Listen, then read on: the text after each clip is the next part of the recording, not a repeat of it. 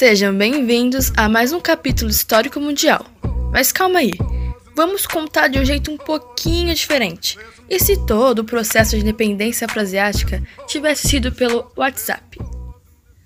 Desde o início, o continente africano e asiático passaram por imensas transformações nos seus modos de vida. Os países europeus logo implantaram um novo tipo de colonização, o famoso neocolonialismo, que, fantasiado de boa ação para levar a tal missão civilizatória, que na verdade só maquiava a prepotência, o racismo e o instinto capitalista imperialista europeu.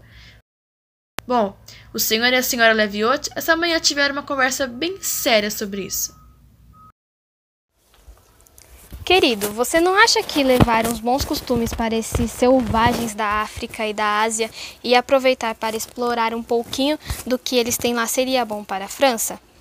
Nós precisamos expandir nosso território mesmo e fortalecer ainda mais a nossa economia nacional? Madeline, ótima ideia. A gente só tem que trocar ideia com o resto da tropa. Eu, hein? Casar com você, eu não conhecia esse teu lado, não. Não vai achando que o neocolonialismo surgiu simplesmente em um café da manhã, pois houve uma série de discussões e acabou que rolou mesmo, porém de uma forma totalmente desigual entre os colonizadores. Tudo isso por conta da Conferência de Berlim, que visava dividir entre as potências o continente africano. Olha, eu não sei porque vocês estão reclamando. Eu e o Graham estamos muito satisfeitos com essa distribuição. Amanhã vai ter até churrasquinho. Em nome da Alemanha, eu declaro total insatisfação.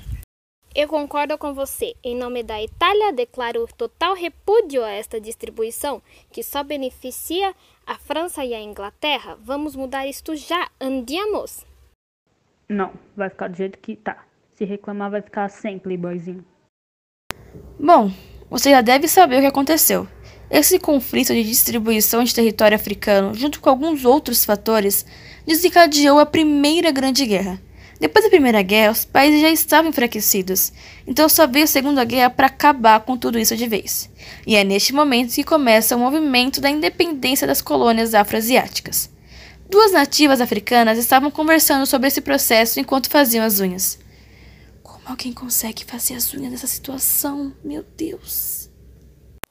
Mulher, você percebeu que aqui na Nigéria os ingleses estão tudo tristinho, fraquinho depois do que aconteceu na última guerra? Eu acho bem feito. Os bichos é tudo folgado. Eu vi, garota, mas tu não acha que é uma oportunidade para começar uma baguncinha? Para iniciar um processinho de independência? Tipo, nos livros que esses trouxas trouxeram pra cá? Falando tanto de nacionalismo que eu fiquei até interessada em apoiar a causa.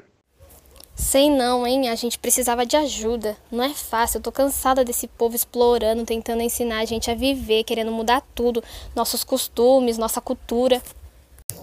A casa caiu. Finalmente tem uma série de fatores benéficos para a independência afroasiática, tais como o conhecimento baseado na mentalidade europeia e o enfraquecimento dos colonizadores que foram iniciados anteriormente.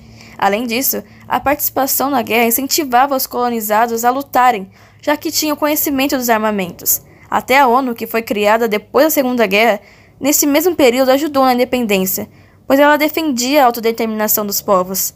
Mas é importante lembrar que os conflitos entre as grandes potências não tinham acabado, porque estava rolando a Guerra Fria. As potências responsáveis, Estados Unidos e União Soviética, eram a favor da independência das colônias, visto que estavam em busca de zonas de influência.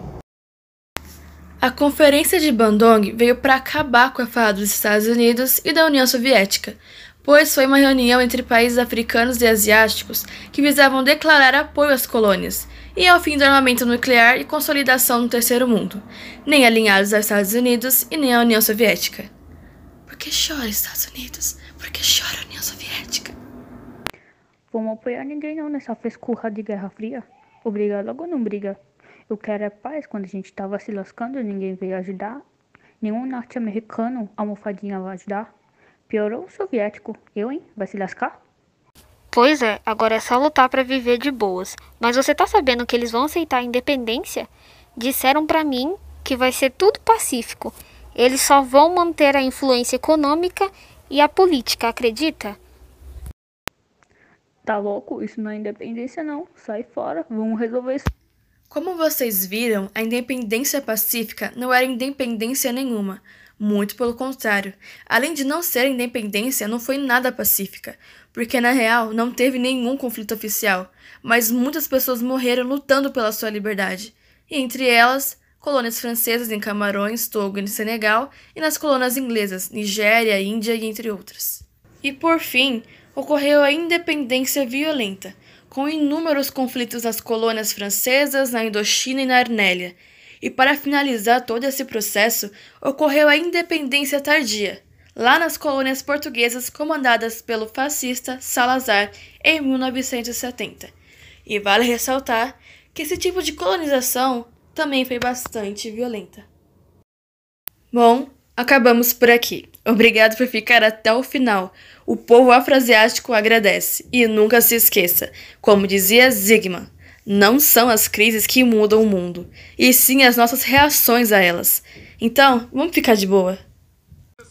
Créditos: Vozes de Thaisa Cristina, Alane Sofia e Beatriz Ferreira. Roteiro e direção: Laura Ster. Oferecimento: ETEC Paulo do Carmo Monteiro.